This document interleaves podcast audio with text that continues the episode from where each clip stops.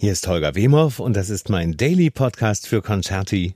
Präsentiert von Gelore Voice Halstabletten. Besser gut bei Stimme. Und ich freue mich am Telefon über Moitze Erdmann. Schön, dass Sie Zeit haben. Hallo, Frau Erdmann. Ja, hallo, moin nach Hamburg. Moin! moin, moin hört sich nicht schlecht an. Das ist die erste Begrüßung seit über 40 Folgen, die ich so höre. Schön. Von Hamburger zu Hamburger, oder? Genau, genau. Ja. Sie sitzen gerade in der Schweiz, ne? Genau, ich bin gestern seit zehn Jahren jetzt hier in der Schweiz. Gestern war Jahrestag, Ah, okay. interessanterweise, ja. Vermissen- doch irgendwie schnell die Zeit. Vermissen Sie Hamburg ab und zu? Ich war ja Anfang des Jahres noch da, Mhm. als ich als Lulu eingesprungen bin und ähm, Ja, es ist schon, ich meine, ich bin an der Staatsoper groß geworden. Ich habe in den Hamburger Alsterspatzen gesungen, Kinderchor. ist unser Haus, Das ne? ist natürlich schon irgendwie schon so zu Hause. Aber ich muss sagen, ich fühle mich jetzt hier in der Schweiz und in Zürich auch total wohl. Ja. Und, und gerade jetzt natürlich in der Situation, also heute ist der erste Tag, wo wo es regnerisch ist, aber bis gestern hatten wir einfach so wunderschönes Wetter. Ich habe Stand-Up-Paddleboard und ich bin dann auf dem See paddeln gegangen und das war natürlich Herrlich. toll. Vor allem Ja. auf, auf dem See äh, kann man auch äh, relativ äh, distanzfrei äh, sich bewegen. Ne? Also es sind natürlich auch viele Leute ich war unterwegs, aber Genau, ich war, bin tatsächlich auch öfters mit einer Freundin dann paddeln gegangen. Ja. Da hat man natürlich auf jeden Fall die anderthalb, zwei Meter Abstand. genau. Ja. Schön. Ähm, Nee, und es tut auch so gut, weil man dann irgendwie so weit sehen kann. Irgendwie, ich habe das Gefühl, es tut mir so für die Gedanken und mental einfach, einfach wahnsinnig gut. ja, kann so ich. über, über Ja. See, über die Weite zu schauen, die Berge zu sehen und Mhm. ja. Ich glaube, dass, äh, das sind solche Kleinigkeiten, die einen in besonderen Situationen äh, umso besser tun als äh, noch vorher. Ja, mhm. also man schätzt es ganz anders. Ja, also auch. ich sehe das erste, erste Mal seit Jahren auch äh, auf meinen Terrassen meine, meine Pflanzen, meine Rosenstöcke richtig von Tag Hm. zu Tag äh, aufgehen und äh, das ist für mich gerade so mit das größte Glück. Ja, ja, ja. Sehr. Ich war, glaube ich, auch noch nie so viel im Wald hier oberhalb des Ortes, wo ich wohne. Mhm. Ja, also weil das irgendwie das Grün und eben die Natur, die geben einem irgendwie so, finde ich, Zuversicht. Absolut. Also Ja, absolut. Ähm, wo waren Sie denn äh, gerade unterwegs, als, als dieser, dieser Shutdown kam, dieser entsetzliche, berühmt, berüchtigte, muss man ja fast Ja, also mittlerweile ich war, sagen. ich war tatsächlich in der Schweiz. Also Mhm. ich hatte bis bis kurz vorher halt sehr viel gearbeitet, war in Hamburg ja gewesen Ja, und bin dann, glaube ich, noch während dieses Sturmtiefs. Es gab doch diesen wahnsinnigen Sturm. ich kann mich erinnern. 10., vom 9. auf den 10. Februar. Ich weiß es genau noch, ja, natürlich. das fuhr nichts und dann musste ich irgendwie dann noch mit dem Auto von, von Hamburg nach äh, Berlin, wo ich dann mit Submimeter um 12 Uhr mittags Probe hatte. Oh Gott. Ähm, und, und das hat dann irgendwie auch noch geklappt, aber es fuhr eben kein Zug. Ja. Also und danach war ich, äh, hatte ich sowieso irgendwie ein paar Wochen frei und, und musste einiges vorbereiten hier und äh, das nächste sollte dann sein Ko- Konzerte auch mit Submimeter in, in Firenze. Mhm. Und da war das eigentlich schon sehr so relativ absehbar, dass das natürlich in Italien, wo das ja wirklich so stark begann, Ja, in Europa gar nicht möglich sein wird. Mhm. Und dann, ja, und dann hat sich das ja irgendwie wie so ein, wie so ein Dominoeffekt weitergezogen und es wurde ja immer schlimmer, immer schneller, immer schneller. Also man konnte es ja irgendwie gar nicht fassen, wie schnell das eigentlich alles um sich griff. Also wie viel dann abgesagt wurde, als ich, als ich, als ich las, die Bayerische Staatsoper stellt jetzt irgendwie, haben die es kom- nee, sie haben, haben die reduziert und auf jeden Fall die Oper Zürich hat auch reduziert Ja. mit Zuschauerzahlen, ich glaube bis 1000 und Genau. da hatte man es aber irgendwie gedacht, das kommt, das wird schon irgendwie in den nächsten zwei, drei Monaten, aber ja. Ich weiß genau, was Sie meinen. Es wurden immer weniger, weniger, weniger und Ja. dann war es auf einmal komplett alles zu. Ja. Ja, ja.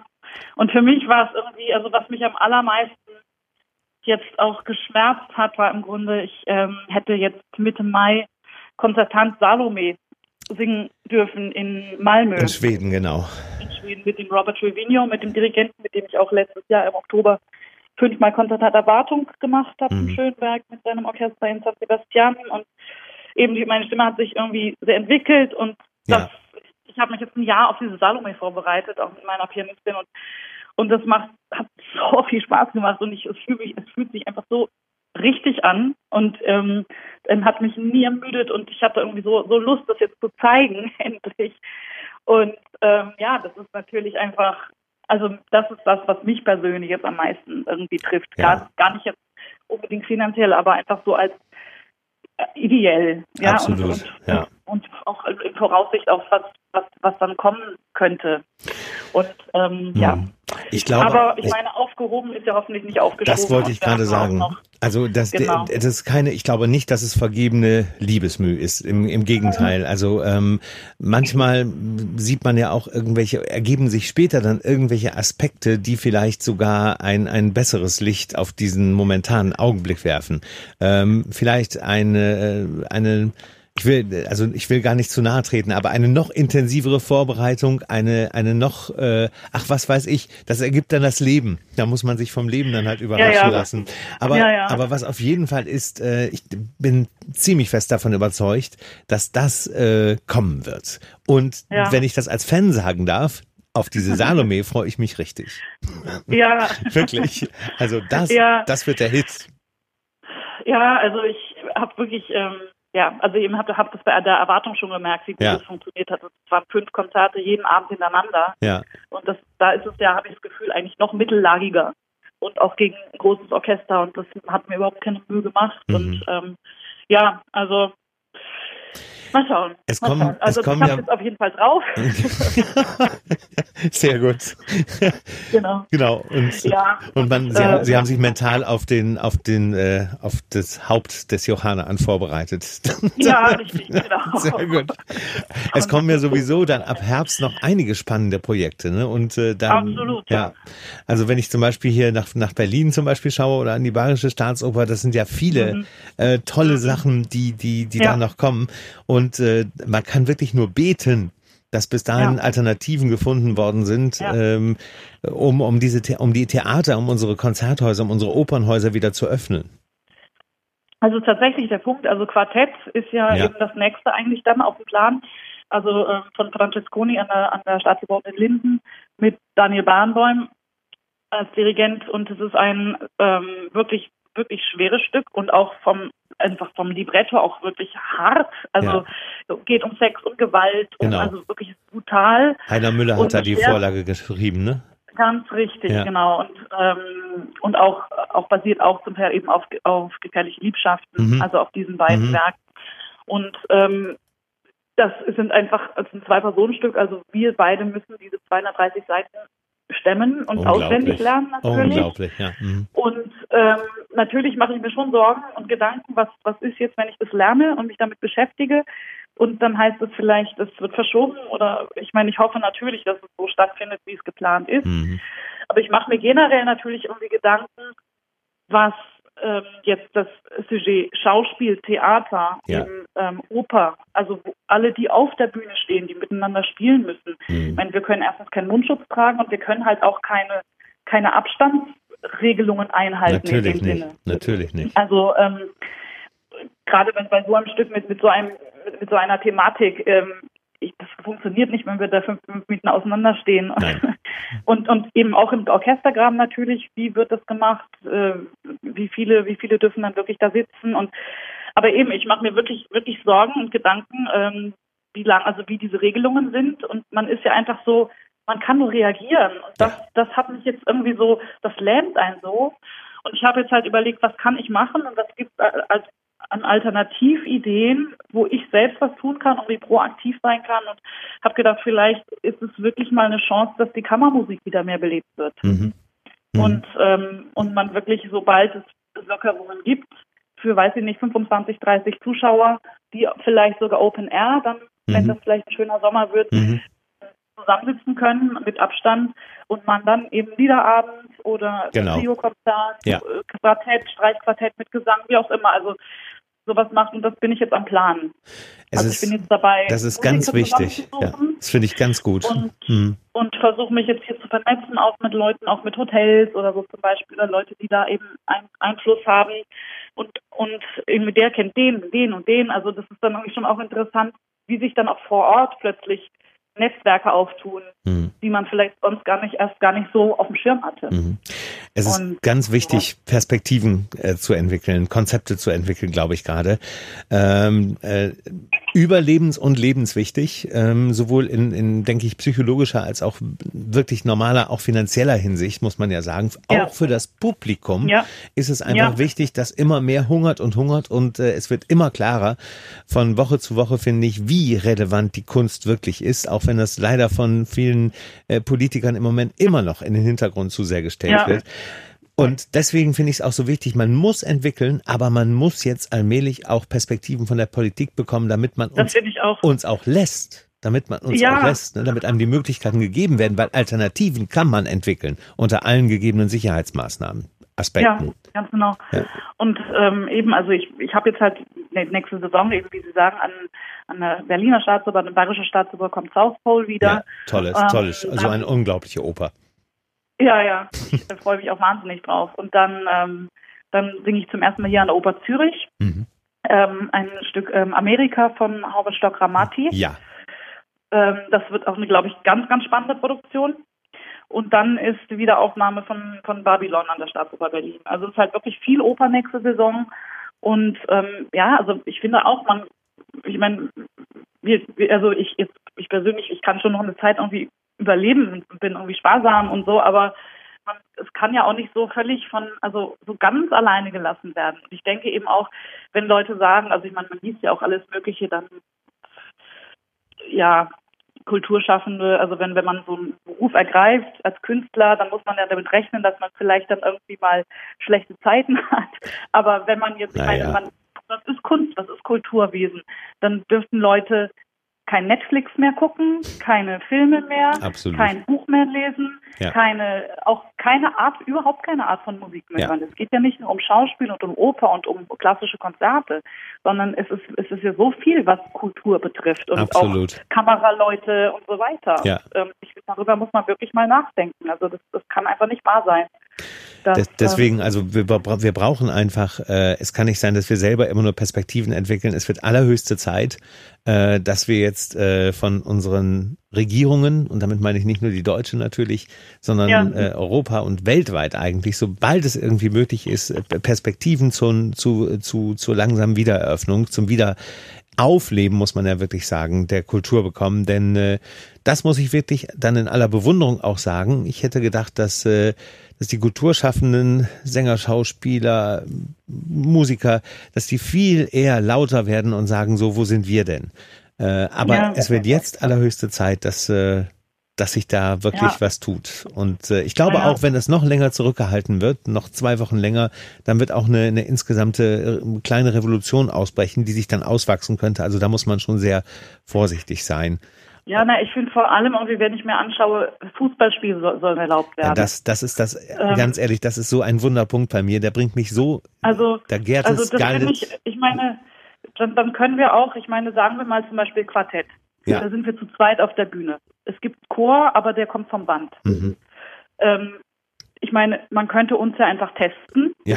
Und wenn wir, wenn wir beide kein, nicht, nicht infiziert sind und keine anderen Kontakte haben während der Zeit, dann, dann, dann darf man ja miteinander auf der Bühne spielen. Also das dürfte, ich meine, das wären zwei Tests. Ja. Was, ja. war, genau, was, was soll, ja. was soll in der Oper oder im Falle von Quartett anders sein als bei einem Fußballspiel? Ja, ganz ja, genau. Nichts, im Gegenteil. Äh, ich sehe sogar, die, die Gefahren sind natürlich bei so einem Fußballspiel noch viel höher. Darüber müssen wir doch gar nicht natürlich. diskutieren. Also das, ja, ja. Und da ist natürlich klar, ich meine, es geht da wieder ums Geld. Ich meine, ja. da sind dann so viele ja. Senderrechte und ich weiß nicht, was alles dahinter. Ja, aber das, und, das macht, ähm, das macht, aber das macht ja gerade die Kulturschaffenden, das muss ja eine Wut auslösen. Und mit, mhm. und deswegen ist es hoch notwendig jetzt, nachdem jetzt tatsächlich diese Spiele auch beschlossen worden sind. Bisher war es ja diskutiert, heute beschlossen. Es ist, ist es tatsächlich beschlossen? Ah, ja. das habe ich jetzt noch gar nicht. Okay. Mhm. Ja, das, es ist wirklich äh, allerhöchste Zeit, dass jetzt äh, reagiert wird und äh, weitergedacht wird äh, als über, also weit über Fußball hinaus, finde ich hoch notwendig, ja. wirklich. Ja, ja, ja. Ja, ich kann bin, man nur hoffen. Ich bin selber, ich bin selber durchaus auch Fußballaffin, aber ich werde mir aus mhm. Protest nicht eines dieser Spiele angucken, weil ich es wirklich ja. unfassbar finde, dass das im Vordergrund gerade steht. Also man sagt ja, ja immer Fußball, Volksseele und so weiter. Das ist alles lächerlich in diesen Zeiten. Das tut mir leid, das ist echt meine Meinung. Da werde ich, da, da werde ich so gallig. Aber das, ja, da sind wir beide, glaube ich, auf der gleichen Linie. Ja, absolut. Ja. Ja. ja, ja, ja, auf jeden Fall. Nein, und ich meine, man merkt ja auch, also ich meine, ich finde es natürlich, das war ja gerade am Anfang da irgendwie auch toll, dass gestreamt wurde und Leute von zu Hause irgendwelche Videos hochladen und, und ja, fand ich irgendwie gut und finde ich auch toll, aber irgendwann ist man auch übersättigt davon, das zu ja. sehen und möchte einfach wieder Live-Konzerte haben und wenn es im kleinen Format ist, ja. irgendwie.